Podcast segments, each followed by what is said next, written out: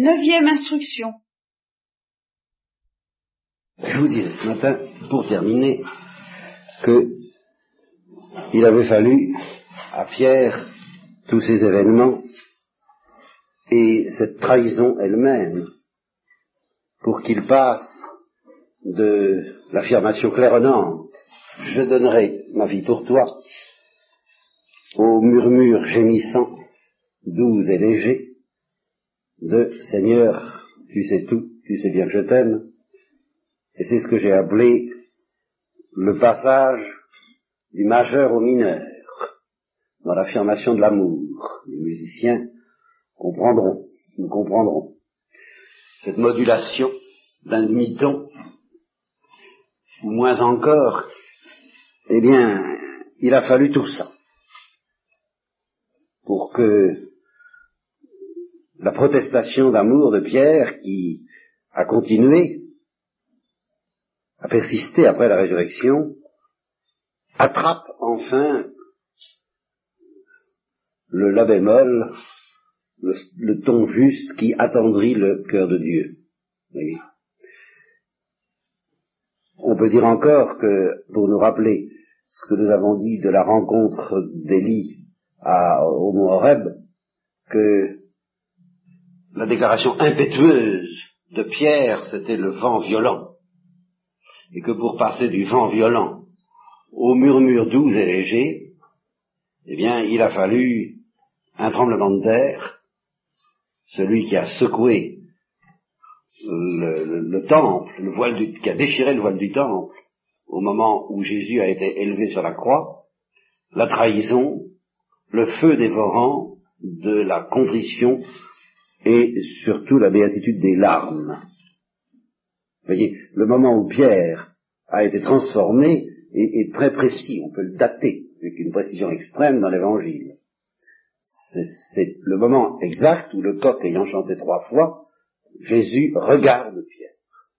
Alors là, pour une, pour une rencontre, quand on parle de la rencontre du Christ, la grande rencontre, elle a eu lieu à ce moment-là. Ils se sont regardés.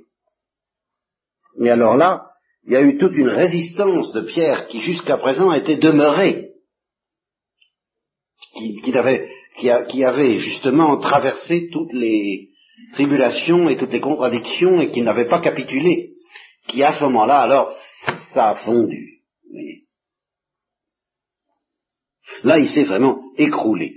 Et quand je vous dis, je voudrais que ce mot de componction, euh, ça ait pour vous toutes sortes de colorations musicales, littéraires, euh, si vous voulez, euh, mais beaucoup plus profond que ça, que ça n'évoque pas une attitude pieuse. C'est un, une, c'est une conflagration intérieure, c'est quelque chose de fantastique. Et cette béatitude des larmes, dans laquelle, à la fois, on comprend enfin ce que c'est que le péché, à savoir que ce n'est pas une faiblesse mais une cruauté. Et on comprend du même coup l'amour de Dieu parce que c'est à la lumière de l'amour de Dieu qu'on comprend son péché, et non pas à la lumière de son orgueil ou de sa volonté de perfection plus ou moins orgueilleuse, à la lumière de l'idéal qu'on s'était forgé. C'est justement cet idéal que, Pierre a définitivement abandonné à ce moment-là. Alors, parce qu'on découvre ça, cette grâce des larmes est la plus précieuse de toutes, la plus désirable de toutes, parce que c'est la seule qui ne comporte, qui ne peut comporter en aucun cas ni présomption, ni désespoir. Alors vous comprenez, ça c'est quand même intéressant. Parce qu'il est quand même très très rare que nous échappions complètement et que nous soyons sûrs d'échapper à la fois complètement à toute présomption et à tout désespoir. Mais il n'y a qu'un seul moment, c'est celui où on pleure ses péchés parce qu'on voit ce qu'on a fait au cœur de Dieu. À ce moment-là, on est à l'abri. On est sauvé. On est définitivement sauvé. Définitivement jusqu'à la prochaine fois. Mais enfin, on a compris comment ça se passe, le salut. Voyez? Alors bien sûr, tout ça est extrêmement désirable, et ce, moment de la béatitude des larmes, je voudrais, c'est, il y, a tellement de choses à en dire, euh, c'est quoi? C'est le coup de lance. voyez? C'est le coup de lance, c'est le moment où le, sang jaillit, les larmes jaillissent du rocher, voyez? Euh, euh, Moïse qui frappe le rocher de son bâton, et Dieu réussit ce miracle de tirer de l'eau du rocher. Et évidemment, dans, votre pays, on, comprend, on apprécie, si c'était possible, n'est-ce pas, que, l'eau jaillisse du rocher, comme ça, ce, serait, ce serait un, beau miracle. Eh bien, euh, que l'eau jaillisse du rocher de notre cœur, c'est un plus grand miracle encore, et c'est ça la, grande délivrance, c'est ça que, que l'eau du désert de Moïse figurait d'avant. C'est ça les vraies larmes. Parce que les larmes qui sortent d'un cœur trop facilement attendri, n'est-ce pas, trop humaines, c'est pas, c'est, pas ça. C'est, des larmes cutanées, vous voyez. Mais les larmes qui jaillissent déprofondissent. Oui, je, je, n'insiste pas sur ce qu'il faudrait dire de la psychologie féminine à ce sujet-là. Je, je, connais une jeune fille qui m'a avoué, qui m'a dit qu'est-ce que vous voulez? J'ai, eu du mal à la croire, mais je me dis après tout, ça, ça doit être vrai, mais alors là, ça, ça me dépasse un peu. Il dit, vous savez, à la limite, je crois que je peux à peu près pleurer à volonté. Bon, enfin, euh, je trouve ça très fort. Mais alors, j'ai l'impression que toutes les femmes, plus ou moins, euh, il y a de ça. C'est une force d'ailleurs, au point de vue nerveux, ça aide, ça, ça calme. Nous n'avons pas ça, nous, les hommes. Mais alors, quand nous pleurons, c'est une chance que ça a des, ça a, des chances d'être, euh, d'être plus vrai peut-être. Ce qui ne veut pas dire que les femmes ne peuvent pas pleurer aussi vraiment en profondeur. Marie-Madeleine, les, larmes de Marie-Madeleine arrosant les pieds de Jésus, euh, justement, elle, avait de l'avance sur les apôtres. Elle, elle, a pleuré avant eux de, ces, de ces larmes que Pierre ne comprenait pas, que Simon le pharisien ne comprenait encore beaucoup moins. Vous voyez, cette grâce des larmes, elle, a devancé. Et j'ai oublié de vous dire, justement, à propos de la Sainte Vierge, que euh, quand je vous ai dit qu'elle avait conscience d'être pardonnée plus que les autres, que euh, quand, quand, elle a vu Marie-Madeleine, ou quand elle a su, elle a su forcément, Marie-Madeleine, mais la, Sainte Vierge et Marie-Madeleine ont, ont, versé les mêmes larmes sur les péchés de Marie-Madeleine, parce que pour la Sainte Vierge, et, pour Marie-Madeleine au moment des larmes, que, les péchés soient de Marie-Madeleine ou, de la Sainte Vierge, ça n'avait aucune importance, parce que toutes les deux regardaient le cœur du Christ. Alors on ne s'occupe plus de savoir, quand on pleure vraiment son péché, de savoir qui c'est qui a péché. C'est plus nous qui sommes intéressants, c'est l'amour qui a été blessé par notre cruauté ou par la cruauté des autres, qu'importe. Ça ne fait qu'un tout ça. De sorte que, je, le dis souvent, Marie-Madeleine et la Sainte Vierge ont versé les mêmes larmes. Et c'est justement pour ça que la Sainte Vierge n'a pas eu à envier Marie-Madeleine. Elle a pleuré autant. Peut-être d'une autre façon, moins spectaculaire, je n'en sais rien. Mais enfin, euh, c'est le même fleuve d'eau vive qui, chez l'une et chez l'autre, a entraîné la béatitude des larmes bien avant que le pauvre Pierre ait compris de quoi il pouvait bien s'agir. Parce qu'il en était encore, lui, euh, au, vent impétueux, n'est-ce pas, de, de, de, l'amour, euh, de l'amour qui a de l'allure, comment dire, vous voyez, de l'amour qui peut, qui peut se, glorifier un peu de lui-même, ou tout au moins se, satisfaire de lui-même, être, être en, on, aime, bon, c'est très bien d'aimer, mais on est quand même enthousiaste d'aimer. Voyez-vous. Et, c'est vrai pour, l'amour humain, c'est merveilleux d'aimer comme j'aime, bon, et puis pour l'amour du Christ, pour l'amour de Dieu, au début, ben on est comme ça, c'est merveilleux d'aimer Dieu comme ça, et euh, représentez-vous qu'au moment où, Pierre a dit au Christ, tu sais bien que je t'aime, tu sais tout, il, ne se disait plus du tout, c'est merveilleux d'aimer comme ça, n'était plus du tout dans cette musique-là, voyez, et quand on ne quand on a cessé de s'extasier sur son amour parce qu'on ne regarde plus que l'objet de son amour, et qu'on mesure la distance entre notre cœur et l'objet de cet amour, alors, euh, évidemment, là on est dans la vérité et on est dans la paix. Quand Jésus dit, je vous laisse ma paix, je vous donne ma paix, mais je ne vous la donne pas comme le monde la donne, c'est ça que ça veut dire, c'est que le monde, lui, euh, il donne sa paix par mode de, de négociation, je dirais plus précis, de compromis. Il y a toujours un compromis chez nous entre le vieil homme dont parle Saint Paul et le nouveau, le cœur de pierre et le cœur de chair, parce que nous avons un peu les deux. Hein.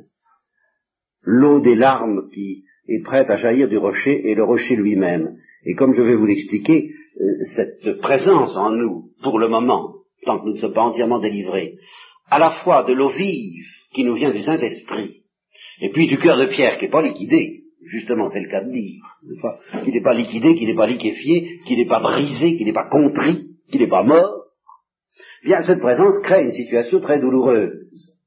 Et cette situation douloureuse ne nous fait pas très plaisir.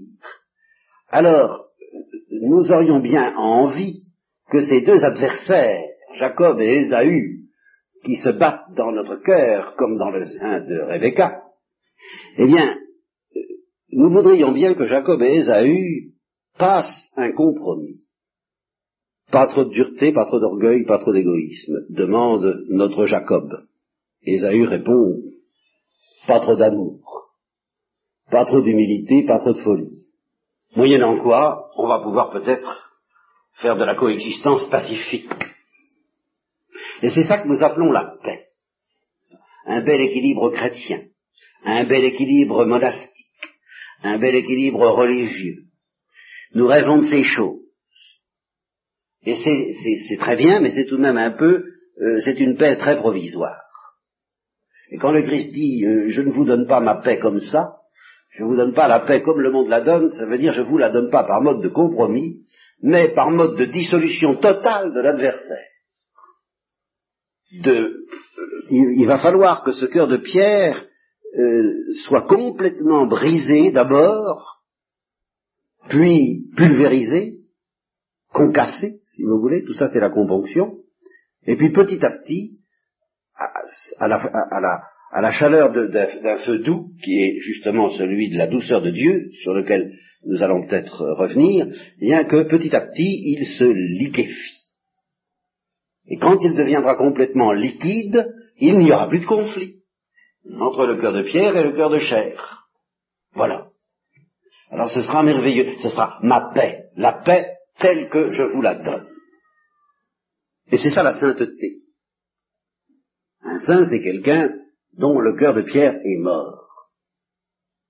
Et alors, je vous le répète, nous, à la fois, on désire ce moment-là et on le redoute. On voudrait qu'il approche très rapidement, parce que, mais beaucoup plus parce qu'on on en a assez de souffrir que parce qu'on désire le règne de Dieu. Alors, euh, en même temps, on a envie que ça se tasse. Et une autre comparaison que je vous propose, qui est double, bon, celle d'un, le poussin dans l'œuf, voyez-vous, avant la naissance. Au début, ça va, le germe grandit, et, il ne menace pas sérieusement la coquille de l'œuf, voyez-vous? Ça, c'est la belle harmonie, c'est le bel équilibre chrétien d'un œuf qui se porte bien. Et au début, le germe ne souffre pas non plus de cet emprisonnement que constituent les limites de la coquille et la dureté de la coquille. Ça va, on s'entend encore à peu près, le vieil homme et le nouveau, on s'entend bien. je suis en paix, ça va bien, je m'épanouis, je me dilate, n'est-ce pas L'œuf grossit, ça va bien. Euh, bon. Mais vous savez très bien qu'il y a un moment où ça ne peut plus marcher. Ou bien le poulet, le poussin renonce à grandir, ou bien il va commencer à souffrir à l'intérieur de cette coquille. Et il va faire pression, du dedans. Je voudrais que vous entendiez ainsi la parole de l'Apocalypse, pour vous qui êtes en état de grâce. Je me tiens à la porte et je frappe. Nous, on imagine, et je voulais d'ailleurs évoqué dans cet esprit à plusieurs reprises, le voyageur qui passe à la porte de notre cœur et qui, du dehors, frappe en nous demandant euh, d'entrer. Mais dans la comparaison que je vous propose maintenant, euh, l'amour de Dieu, le cœur de Dieu, la douceur de Dieu, qui, qui, réclamera de nous le troisième degré d'humilité, c'est je vais y revenir, car je n'ai pas perdu complètement de vue ce que j'avais dit au début, eh bien, frappe du dedans pour demander la sortie. Que dit d'ailleurs un peu Thérèse dans ce chapitre qu'on relisait au réfectoire, j'ai compris cette phrase qui m'a qui m'a frappé, que je connaissais mais que j'avais oublié, euh, j'ai compris que la charité ne doit pas rester en dedans. C'est exactement ça. Elle ne doit pas rester en prison.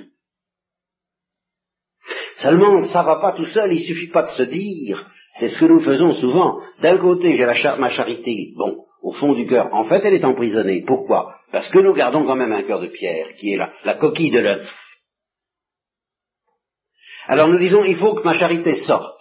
Alors qu'est-ce qu'on fait? On fabrique des actes qui correspondent à ce qu'on s'imagine que la charité doit faire.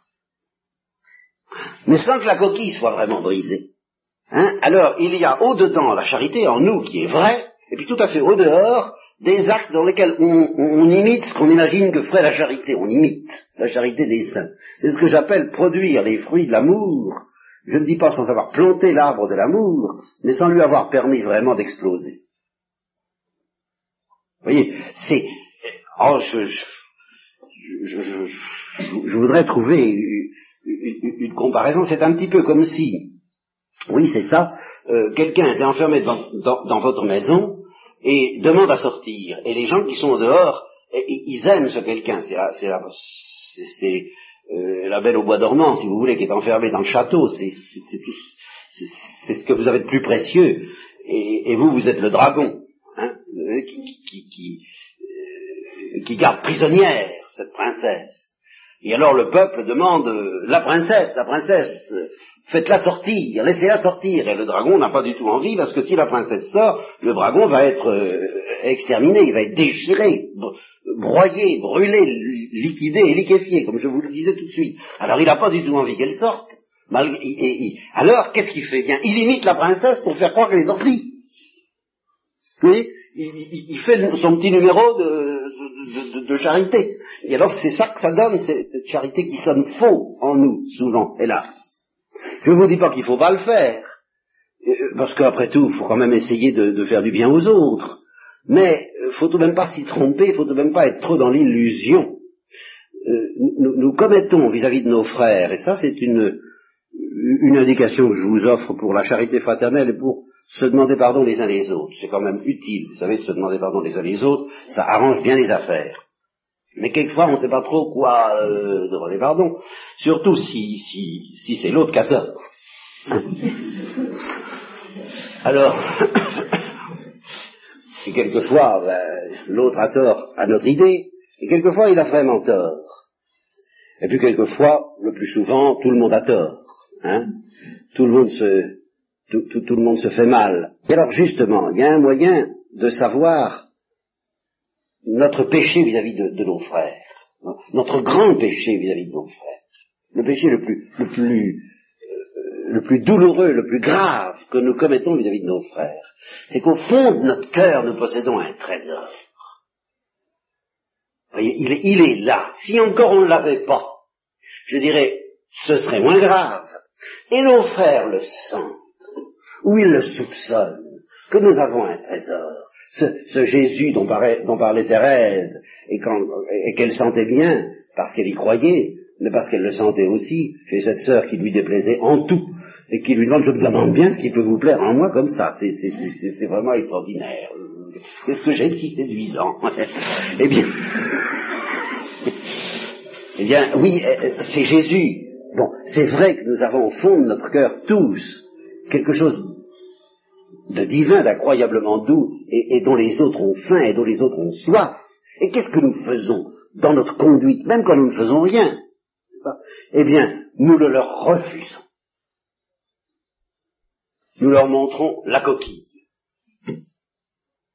Le cœur de pierre, pratiquement c'est ça. Nous ne laissons pas couler cette source d'eau vive qui est en nous. Vous voyez? Alors nous sommes vraiment comme des gens qui ont un, magnifique ravitaillement de fraîcheur et d'amour, et qui, disons, selon la chanson française, j'ai du bon tabac, tu n'en auras pas. j'ai du bon tabac dans ma tabatière, j'ai du bon tabac, tu n'en auras pas. Voilà. Eh au fond, c'est ce que nous faisons, malgré nous, vis-à-vis de tous nos frères. Et au-delà de toutes les disputes et de toutes les histoires qu'il y a entre nous, il faudrait qu'on s'habitue à comprendre ça, que, nous sommes cruels vis-à-vis de nos frères, comme vis-à-vis du Christ, parce que nous ne le laissons pas sortir. Alors vous me direz, mais je ne demanderai pas mieux. C'est vrai. C'est vrai. Ça, ne dépend pas entièrement de nous. Si nous voulons cesser d'être cruels envers nos frères, il faut accepter que l'amour soit cruel envers nous et qu'il déchire et qu'il extermine euh, le dragon. Enfin, il faut accepter que le poussin sorte de la coquille. Et ça ne peut pas se faire sans un déchirement inexprimable que Saint Paul appelle les douleurs de l'enfantement. C'est exactement ça. Vous voyez bien, la création tout entière souffre les douleurs de l'enfantement et notre cœur de pierre souffre les douleurs de l'enfantement parce que si nous sommes fidèles à laisser grandir en nous cette douceur de Dieu, elle, va, finir par, souffrir de plus en plus et, par frapper à la porte de, cette paroi du cœur de pierre qui est sa prison, et tout le monde va souffrir, et de plus en plus. Cet amour souffre d'étouffer, dans, notre, dans la prison de notre cœur de pierre, et le cœur de pierre souffre d'être, euh, je, dirais, euh, attaqué du dedans, et finalement déchiré, si nous le laissons faire, l'amour, par la douceur de Dieu. Alors c'est vraiment un déchirement inexprimable dont tous les pères de l'Église ont parlé, particulièrement Saint Jean de la Croix, mais c'est déjà dans l'Évangile, et c'est déjà dans, Paul, quand il dit, nous gémissons dans les douleurs de l'enfantement, et l'Esprit Saint gémit en nous avec des gémissements inexprimables, mais c'est exactement ça. Me laisseras-tu sortir Me laisseras-tu sortir? Alors d'abord, dans une première phase de la vie chrétienne, et ça on vous l'a dit, on vous le répète, et, ça, ce que je dis à ce point de vue-là, ce ne serait pas original.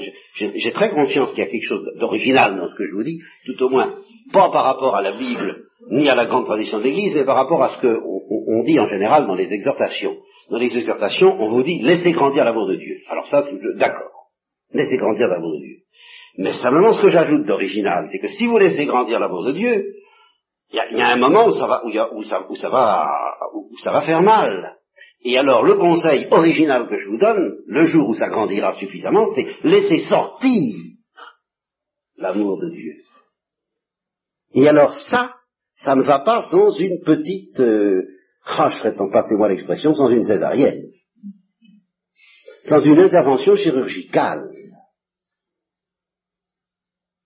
Il faut que Dieu y mette la main pour nous enlever le cœur de pierre.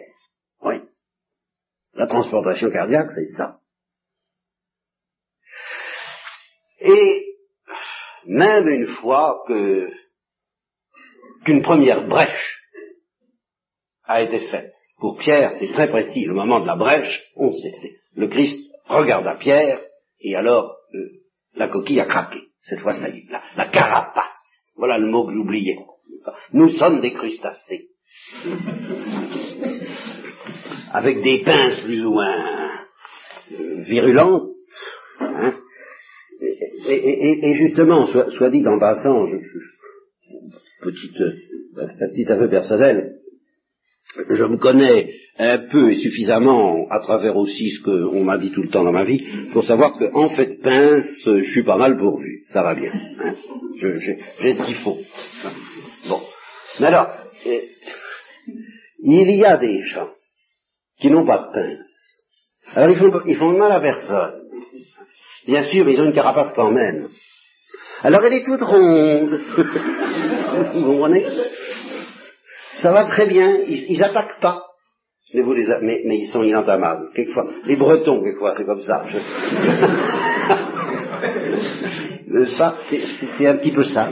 Ils sont très gentils, mais ils sont aussi cruels par rapport à cet amour inexprimable qu'il nous refuse, comme, euh, comme, comme, moi aussi, bien sûr, que ceux qui ont des pinces. Euh, ceux qui ont des pinces, bon ben ça c'est plus spectaculaire, j'avoue, et, je reconnais que ça fait beaucoup plus mal. Je ne vais pas me vanter. Hein. Bon. Eh bien, donc l'instant de, la, de la brèche, c'est un moment magnifique dans la vie, c'est un moment décisif et qui a quelque chose d'un peu irréversible. Moi, j'espère que quelqu'un qui a laissé une première fois l'amour faire une brèche dans sa carapace de crustacé, eh bien, pour, je ne dis pas qu'il puisse pas repartir en arrière. Thérèse d'Avila est très précise. Elle dit, même au cinquième demeure, et les cinquièmes demeures, c'est ça. c'est à peu près ça. Même au cinquième demeure, tout peut encore être perdu.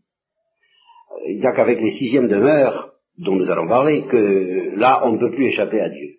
Je ne dis pas qu'on ne puisse pas encore échapper à Dieu, mais alors, faut, faut, faut en mettre un coup. Faut aller chercher loin. À mon avis, il faut aller chercher le démon. Et presque explicitement. Si on ne fait pas ça, oh, alors là, euh, plus ou moins rapidement, on sera liquidé. Une fois que l'amour a trouvé une brèche, ah ben alors, il coule, il coule, il coule, et il devient de plus en plus, alors là, il devient impatient. Et il ne nous laisse pas de repos. Alors, réjouissez-vous, réjouissons-nous, c'est tout de même très très consolant. Seulement, seulement, c'est quand même très douloureux aussi.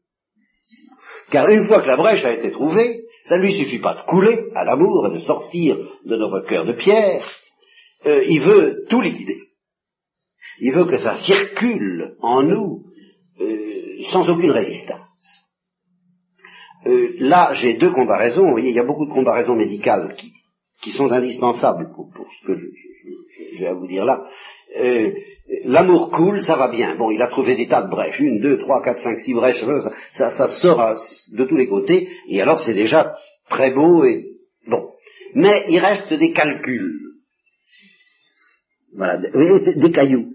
C'est exactement ça. Il reste des calculs qui freinent la circulation. Mais si vous croyez qu'il va accepter ça, il n'est est, pas content.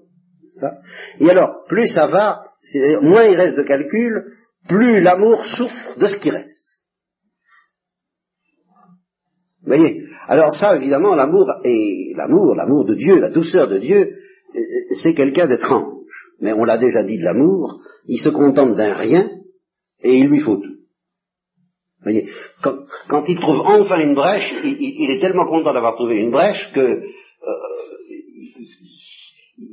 on, sent qu'on a l'impression qu'il n'en demande pas plus. Et c'est vrai, en un sens, il n'en demande pas plus. Parce qu'il sait très bien que s'il a trouvé une brèche, il finira par avoir tout.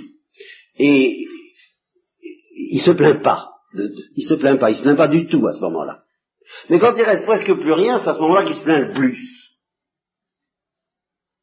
Et alors, Souvent, je termine les retraites parce que je vais vous dire maintenant, mais j'ai renoncé à, suivre un ordre, mais enfin tout de même. Vous voyez, c'est ça le troisième degré d'humilité.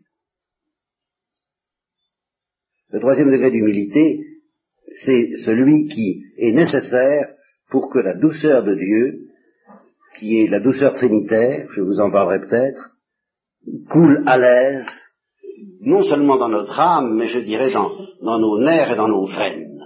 Car le, le propre des saints, c'est que c'est tout leur être, toutes les fibres de leur être euh, qui sont complètement imprégnées par l'amour de Dieu qui, circule en eux. C'est pour ça que ça, ça se. Regardez le visage du, père de Foucault vers la fin de sa vie, euh, on a l'impression que quelque chose en effet se met en permanence de ce visage sans difficulté. Alors que si on regarde les, photos du même père de Foucault avant, ben ça, ça, ça coule un peu si vous voulez, mais enfin, euh, c'est pas tout à fait pareil. Hein voyez Alors, on est, on est au, deuxième degré d'humilité, je me rappelle plus ce que j'ai dit à propos de ce deuxième degré d'humilité, là j'ai un, j'ai un trou de mémoire. Euh, quand on a confiance, oui, l'humilité de la confiance, quand on a confiance dans la miséricorde. Hein Mais le troisième degré d'humilité, c'est celui qui se fait tellement petit qu'il est de niveau avec la douceur de Dieu. Voilà. Il y a la soumission, il y a la confiance et il y a la dissolution. Voilà, c'est quand on est dissous. C'est le troisième degré d'humilité. C'est d'être liquide, c'est d'être liquide, je, répète toujours les mêmes mots, liquide, liquidé, liquéfié dans la tendresse de Dieu. Alors là, on n'est plus rien, on se confond avec Dieu, et en même temps, pour des raisons très métaphysiques, très théologiques, dont je ne sais pas si je vais arriver à vous parler, on est plus, plus que jamais distinct de Dieu mais à la manière de Dieu, c'est-à-dire à la manière dont les trois personnes divines se distinguent l'une de l'autre.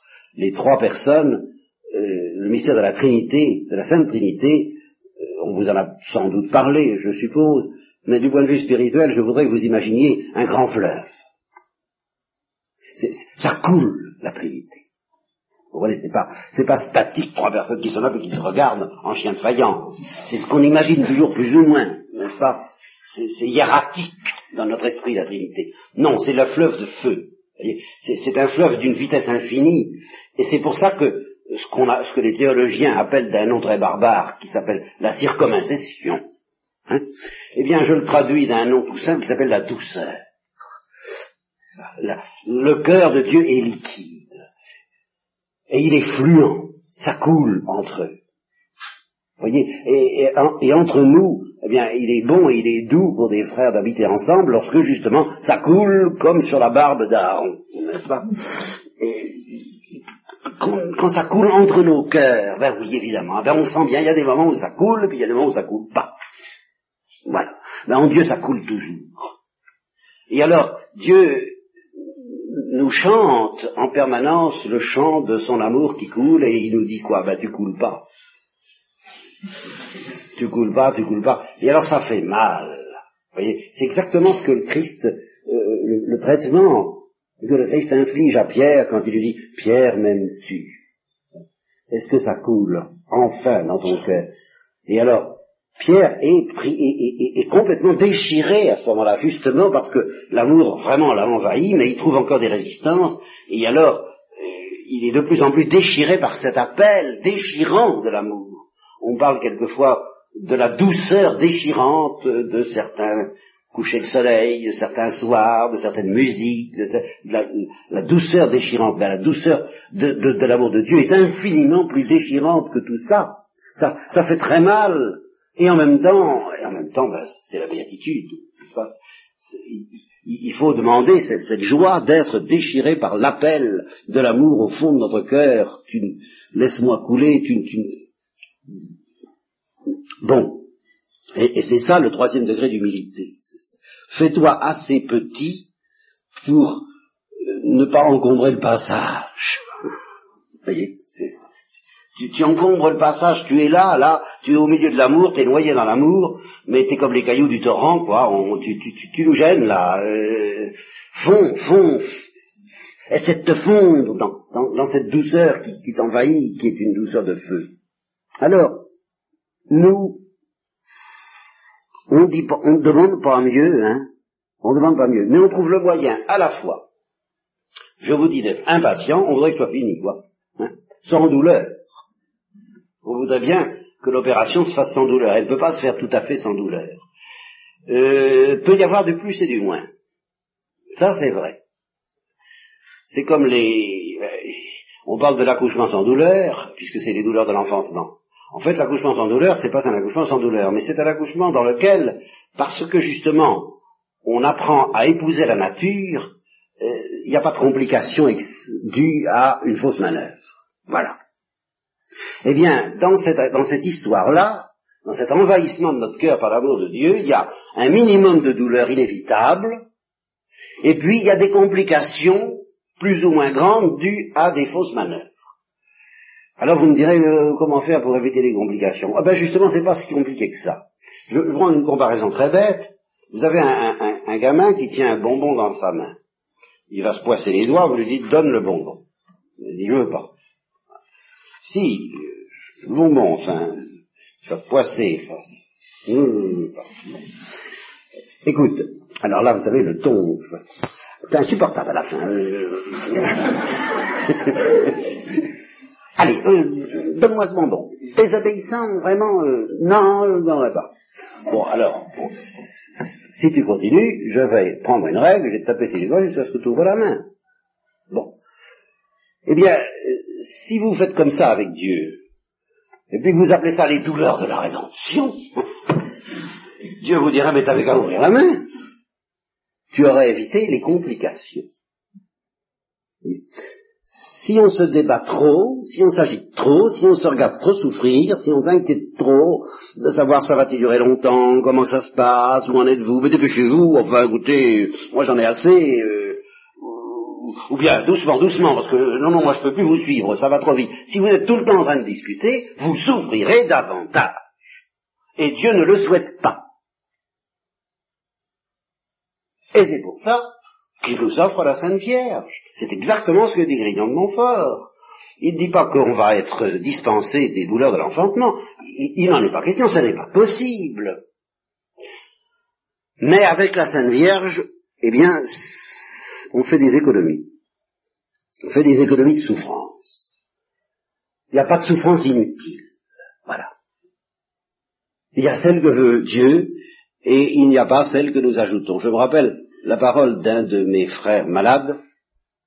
Il est extrêmement difficile et simple à la fois d'accueillir toute souffrance, toute épreuve, avec le poids exact qu'elle a dans la réalité, sans, sans l'aggraver ou la compliquer ou la boursoufler de tous nos replis sur soi. Il est extraordinairement difficile et simple à la fois, retenez cette formule, d'accueillir toute souffrance avec le poids exact qu'elle a dans la réalité. Et depuis que j'ai entendu cette formule, j'ai toujours été dans l'admiration. J'ai compris, vous voyez, pendant longtemps je me disais, les animaux sont innocents, les animaux sont innocents, ils ne font pas l'impression d'être innocents, les animaux. Hein je me disais, ils, sont très méchants, ils se déchirent, ils se battent. Euh, Qu'est-ce que c'est que cette innocence-là? Évidemment, c'est pas l'innocence de la sainteté, ils n'ont pas la vie surnaturelle. Mais les animaux, mais depuis que j'ai entendu cette phrase, j'ai compris. C'est que les animaux, quand ils souffrent, eh ben ils souffrent. Et ils font pas d'histoire. Et je suis dans l'admiration devant ça. Ça ne les empêche pas de crier, ça ne les empêche pas de gémir, ça ne les empêche pas de pleurer. Dieu ne nous, ne nous interdit ni de crier, ni de pleurer, ni de gémir. Mais il n'en rajoute pas, les animaux. Ils sont pas tout le temps en train de dire ça va-t-il durer longtemps. Vous voyez? C'est ça la patience. Eh bien, ce que les animaux font sans aucun mérite, évidemment, je reconnais qu'ils n'ont pas de mérite, ils font ce que Dieu leur fait faire, au plan naturel. Eh bien, les saints apprennent à le faire au plan surnaturel. Voilà. C'est pour vous dire que, au fond, c'est ce que les Grecs appellent, je suis en train de vous parler, euh, du troisième degré d'humilité, de la, de l'invasion de l'amour de Dieu dans notre cœur. Bon, les Grecs, ils appellent ça les douleurs de la deuxième naissance. Vous voyez, c'est une très belle expression. Hein. Et, correspondant exactement à l'évangile de Jean, n'est-ce pas, il faut que l'homme renaisse de nouveau, et Nicodème dit, euh, voilà, qui rentre dans le sein de sa mère, eh bien oui, justement, les douleurs par lesquelles nous rentrons dans le sein maternel de Dieu et qui justement est admirablement figuré par le sein maternel de Marie dans lequel il faut entrer, et justement quand l'enfant sort du sein maternel, il voit, et s'il rentre dans le sein maternel, il ne voit plus rien. C'est vraiment la nuit de la foi, et c'est aussi la nuit obscure dont parle Saint Jean de la Croix. Ce sont les purifications passives. Eh bien, les purifications passives, Grignon de Montfort dit, euh, c'est, on, on le sent passer. Mais, si on va trouver la Sainte Vierge, elle ne nous épargnera pas ce qui est nécessaire, mais elle nous épargnera euh, justement ce que Dieu veut nous épargner au fond. C'est Dieu qui nous donne la Sainte Vierge, c'est pas la Sainte Vierge qui se montre elle-même. La Sainte Vierge, c'est un geste de Dieu envers nous. Et c'est un geste par lequel, encore une fois, nous économiserons les souffrances, les douleurs de la deuxième naissance, les douleurs de l'enfantement. Alors, moyennant cette, cette assurance que, en se consacrant à la Sainte Vierge, peut-être selon l'esprit de Grillon de Montfort, sinon selon la lettre, chacun, ça, c'est libre, mais enfin, ça revient au même, vous comprenez, euh, parce qu'enfin de deux choses l'une. Hein. Quand on se consacre à la Sainte Vierge, quand on se donne à la Sainte Vierge, on fait des réserves ou on n'en fait pas. Voilà. Bon. Si vous faites des réserves, ben, c'est que vous vous donnez pas vraiment. Et si vous faites pas de réserve, ben, c'est Grillon de Montfort. Qu'est-ce que vous voulez ça? Qu'est-ce que ça change? Grillon de Montfort précise un certain nombre de choses pour être bien sûr qu'on ne met pas de réserve. Alors il emploie des mots comme esclavage qui sont une image, avec ses limites et avec ses imperfections. Mais si on ajoute esclavage d'amour, ça fait bien des ça fait bien des imperfections qui sont atténuées. Enfin, vous voyez ce que vous voudrez, quoi. Mais euh, vous avez intérêt à euh, passer par les services euh, de, l'anesthésiste réanimateur, comme je vous disais, de, la Sainte Vierge. Bon, mais alors, moyennant cette assurance, alors, il y a une bataille que nous avons à livrer, oui, le combat spirituel. Cette bataille, le démon la livre aussi avec nous. Je l'appelle la bataille de la foi, de l'espérance et de la charité. La bataille de la foi, c'est celle que le démon euh, remporte le plus souvent. Je parle chez les croyants. Il n'y a pas beaucoup de croyants, il n'y a pas beaucoup de chrétiens qui croient vraiment que ce que je vous dis là, c'est le programme. Que c'est vraiment ça le sens de la vie sur la terre. Qu'il n'y a rien d'autre chose à faire et rien d'autre chose à attendre. En principe, les religieux ont compris ça. En fait, eh bien, ils sont loin d'avoir tous compris ça, même au plan de la foi. Ils s'imaginent que la perfection chrétienne, c'est autre chose que d'être liquidé par l'amour de Dieu. Eh bien, déjà, la première bataille, euh, encore une fois, c'est celle sur laquelle le démon remporte les plus grandes, les plus, les plus nombreuses victoires. Il arrive à convaincre la plupart des gens parce qu'ils lisent des tas de trucs qui leur parlent d'autre chose, qui dansent autour de l'arche, mais qui n'entrent pas dans le sein des saints, alors, le démon réussit à détourner l'attention des chrétiens de ce grand mystère qui est la seule chose qui compte. Et, s'il détourne l'attention des chrétiens, encore c'est pas trop grave, mais l'attention des religieux, et l'attention des contemplatifs, et l'attention des contemplatives, eh bien, là encore, pardonnez-moi de reprendre cette expression, faut le faire. Hein. c'est quand même navrant. Heureusement que pour me consoler, et consoler surtout le Christ, je découvre que chez les laïcs, il y en a beaucoup qui comprennent ça c'est vraiment, euh, euh, vous savez, la Sainte Vierge, quand elle est apparue à Catherine Labouré, elle lui a montré ses mains avec des rayons, hein, et elle lui a dit, euh, ces rayons que tu vois là, ce sont des grâces que qu'on perd, c'est des grâces qu'on laisse perdre, qui, qui, ne prolifèrent pas. Eh bien, les religieux laissent perdre des quantités de grâces de ce genre, et j'avoue que quand j'ai lu ça, j'ai eu cette inspiration, parce que j'étais très froussard, de me dire, parce que je suis normand, Là, alors, euh, ma Normandie a joué le rôle. Je dis, ben, c'est grâce que refusent les armes d'élite, euh, Dieu doit les donner pas cher. N'est-ce pas? Puisqu'il cherche à qui les donner. C'est dans l'évangile. Hein il va chercher tous les clochards, et il leur dit, ceux qui étaient invités ne sont pas dignes, allez me ramasser n'importe qui et faites-les entrer dans la salle du banquet. Eh bien, ces grâces, euh, j'espère que Dieu les brade un peu, je suis preneur.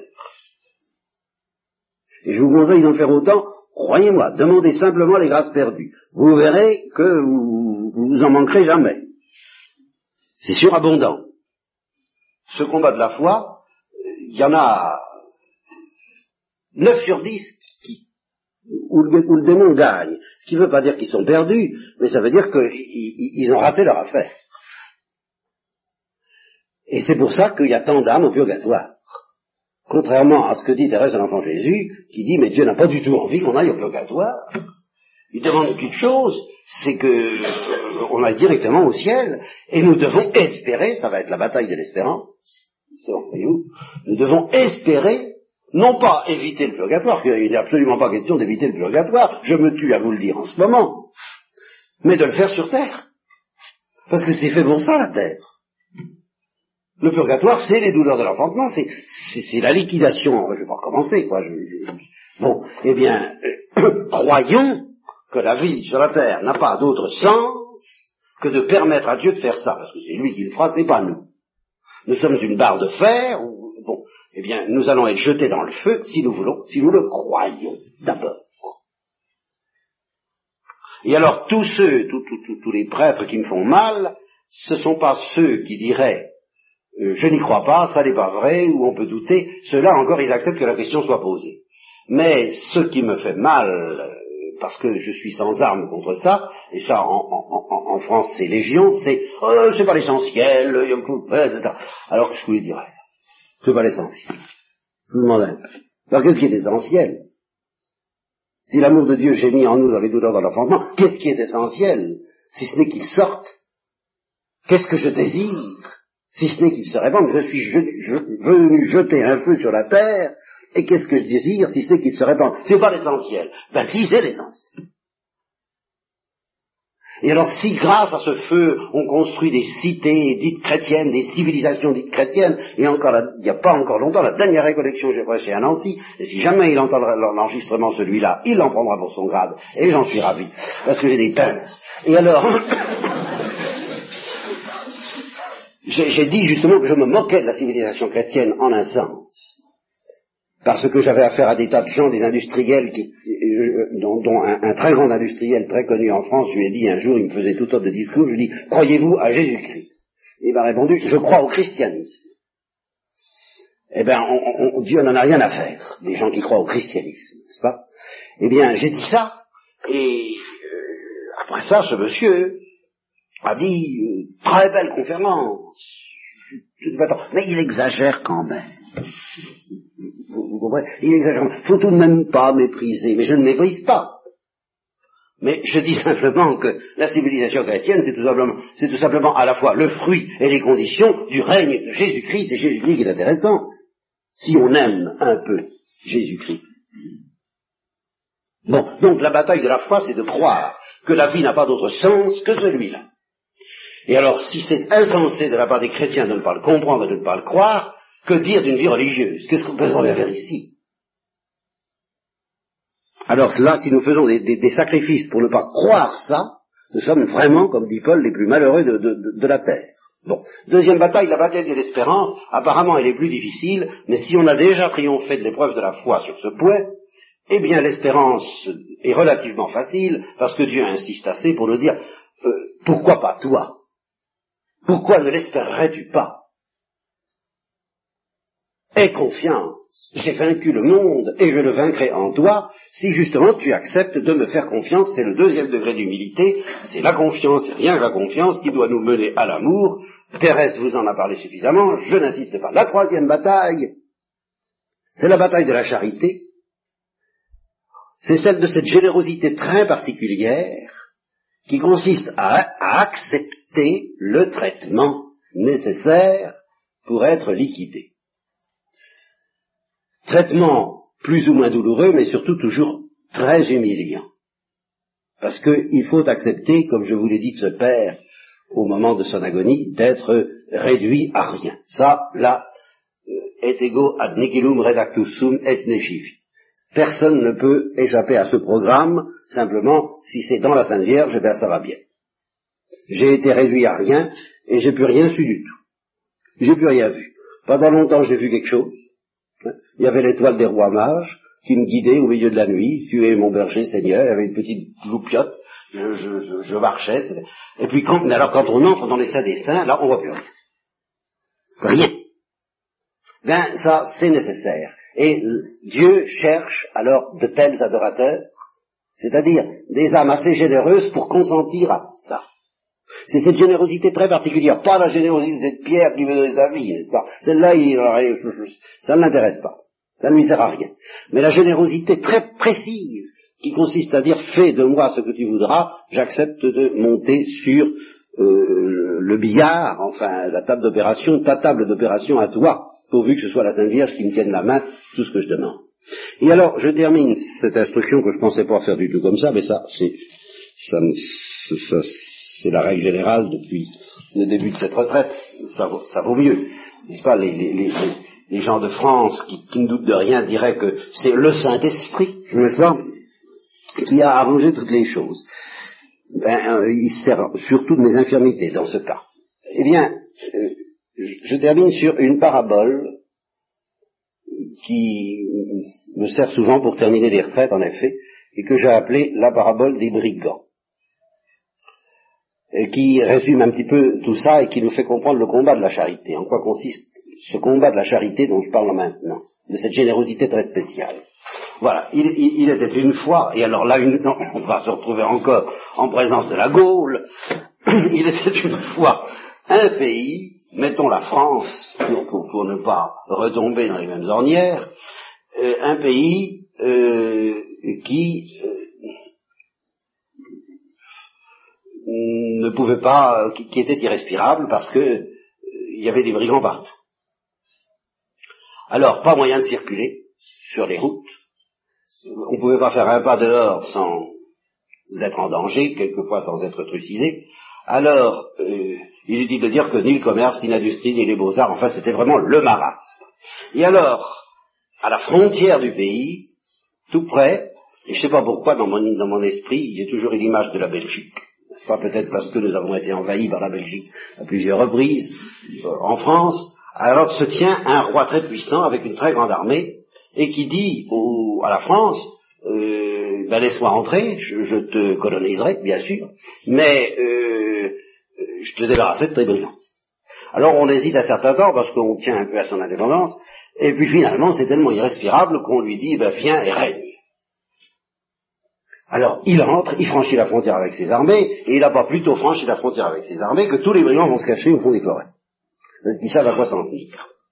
C'est ce qui nous est arrivé quand nous avons donné notre vie à Jésus et que nous lui avons dit, viens et règne. Je te donne ma liberté, je te donne ma vie, je te donne mon cœur, je te donne mon corps, je te donne mon pays, règne et euh, débarrasse-moi de mes brigands, parce que je sens bien que j'en ai des brigands, hein, et que ça circule pas très bien chez moi. Bon. Alors, il y a une première période qui suit ce don total, pendant lequel on connaît une véritable paix. Peut-être que vous l'avez pas beaucoup connu, ça n'a pas été très long, je n'en sais rien, ça varie avec les uns ou avec les autres, mais enfin normalement, sitôt qu'on a dit oui à Jésus-Christ, vraiment oui, et qu'on accepte qu'il règne, eh bien on est tout de même heureux et délivré, on se sent délivré de ces brigands. Et alors il peut suivre une période qui, pour certains religieux, peut durer très longtemps, pendant laquelle, oh ben ça va, et on, mon cœur se dilate et marche dans les sentiers de la vertu, enfin le psaume 118, quoi, vous voyez, euh, je, mis mes délices dans l'accomplissement de ta loi, enfin ça va très bien. Et dans ma parabole, ça vient à dire que les routes redeviennent circulantes, n'est-ce pas, le commerce repart, l'industrie fleurit, les beaux-arts s'épanouissent, enfin la civilisation se, la civilisation chrétienne, bien sûr, n'est-ce pas, se déploie. Ça dure donc un certain nombre d'années comme ça, mais il y a quand même un petit malaise parce qu'il y a quand même des coins du pays dans lesquels on n'aime pas trop y aller voir. Quelques forêts d'irréductibles, n'est-ce pas? Alors, alors, euh, il y a un malaise. Il y a un malaise. le progrès se fait, mais à un moment donné, ça plafonne. Ben c'est ça, il y a un moment où on trouve un certain équilibre, dit chrétien ou religieux, ce que je vous disais, mais on sent que c'est pas encore tout à fait ça. C'est pas tout à fait ça. Il y a encore un malaise. Autrement dit, nos brigands sont endormis, chloroformés, anesthésiés, réduits à une certaine impuissance, ils sont pas morts. Alors le roi fait venir ses ministres, il a dit, dis donc, quand je suis entré dans ce pays, euh, il y avait des brigands. Ah oui, mais qu'est-ce qu'ils sont devenus? Oh, ils se cachent. ça va bien, ça va très bien, ça va très bien comme ça. Ah, pas du tout, dit le roi. Ah, pas du tout. Je suis venu pour euh, les exterminer, et certes les exterminerai-je bien. Mais vous allez les réveiller? Évidemment. Évidemment. Voilà, le, voilà la générosité qui nous est demandée. En fin de compte, c'est qu'un jour, le roi lui-même vienne réveiller nos brigands pour en finir, pour les mettre à mort. Et alors c'est extrêmement déboussolant, je le reconnais, parce que il se produit très normalement, euh, les brigands se tiennent tranquilles tant qu'on ne vient pas les embêter. Mais le jour où Dieu lui-même essaie de les atteindre pour les mettre à mort, ils, se défendent, et ça provoque ce que les chirurgiens appellent une réaction de rejet. C'est une histoire de transfusion sanguine, ou encore de transplantation d'organes, comme je vous l'ai déjà dit. Alors, euh, cette, action ultime du Christ par laquelle il va nous débarrasser de brigands va nous donner la fièvre, ça c'est une certaine fièvre. La fièvre d'un combat ultime entre les racines de notre orgueil, finalement, et la puissance de la douceur de Dieu. Et alors, nous sommes tentés de dire, oh ben c'est pas nécessaire. Ou nous sommes tentés de dire, euh, pas maintenant. Alors, je m'empresse de dire, moi, de la part du Christ, tout ce qu'on vous demande, tout ce qu'on nous demande euh, dans les services administratifs de, de la Sainte Vierge, c'est de signer votre feuille d'hospitalisation. C'est pas du tout. Euh, mais quand, quand est-ce que j'entrerai à l'hôpital? Vous inquiétez pas, on vous convoquera. Euh, et, et, et, justement, celui qui consent à cela peut s'étonner de connaître au contraire une grande douceur et une grande paix, une grande facilité, plus grande encore dans l'amour de Dieu pendant des années et des années. Vous voyez, c'est comme euh, on, on, raconte des histoires d'espionnage très curieuses, que euh, des pays, euh, la Russie par exemple, bon, euh, met, des espions en veilleuse dans un pays pendant dix ans, et, l'espion ne fait rien, rien, rien, même pas euh, pendant dix ans, quinze ans, vingt ans, jusqu'au jour où on a besoin de lui pour une seule opération très importante. Eh bien, c'est pareil, vous voyez, c'est pas maintenant que Dieu va agir pour vous, infliger ce, que j'appelle, si vous voulez, le drame de Saint-Pierre, quoi, enfin, le, non, il, attendra son heure. Mais tout ce qu'il vous demande, c'est de consentir. Croire, espérer, consentir. Et il a vraiment besoin de cette générosité-là. Et la Sainte Vierge vous le demande aussi. Eh bien, euh, je m'arrête toujours même pour la même raison, très matérielle, que je suis au bout du rouleau, et puis vous peut-être au bout de, euh, vos forces euh, d'attention. encore une fois, je m'excuse, c'est pas ce que j'avais pensé dire.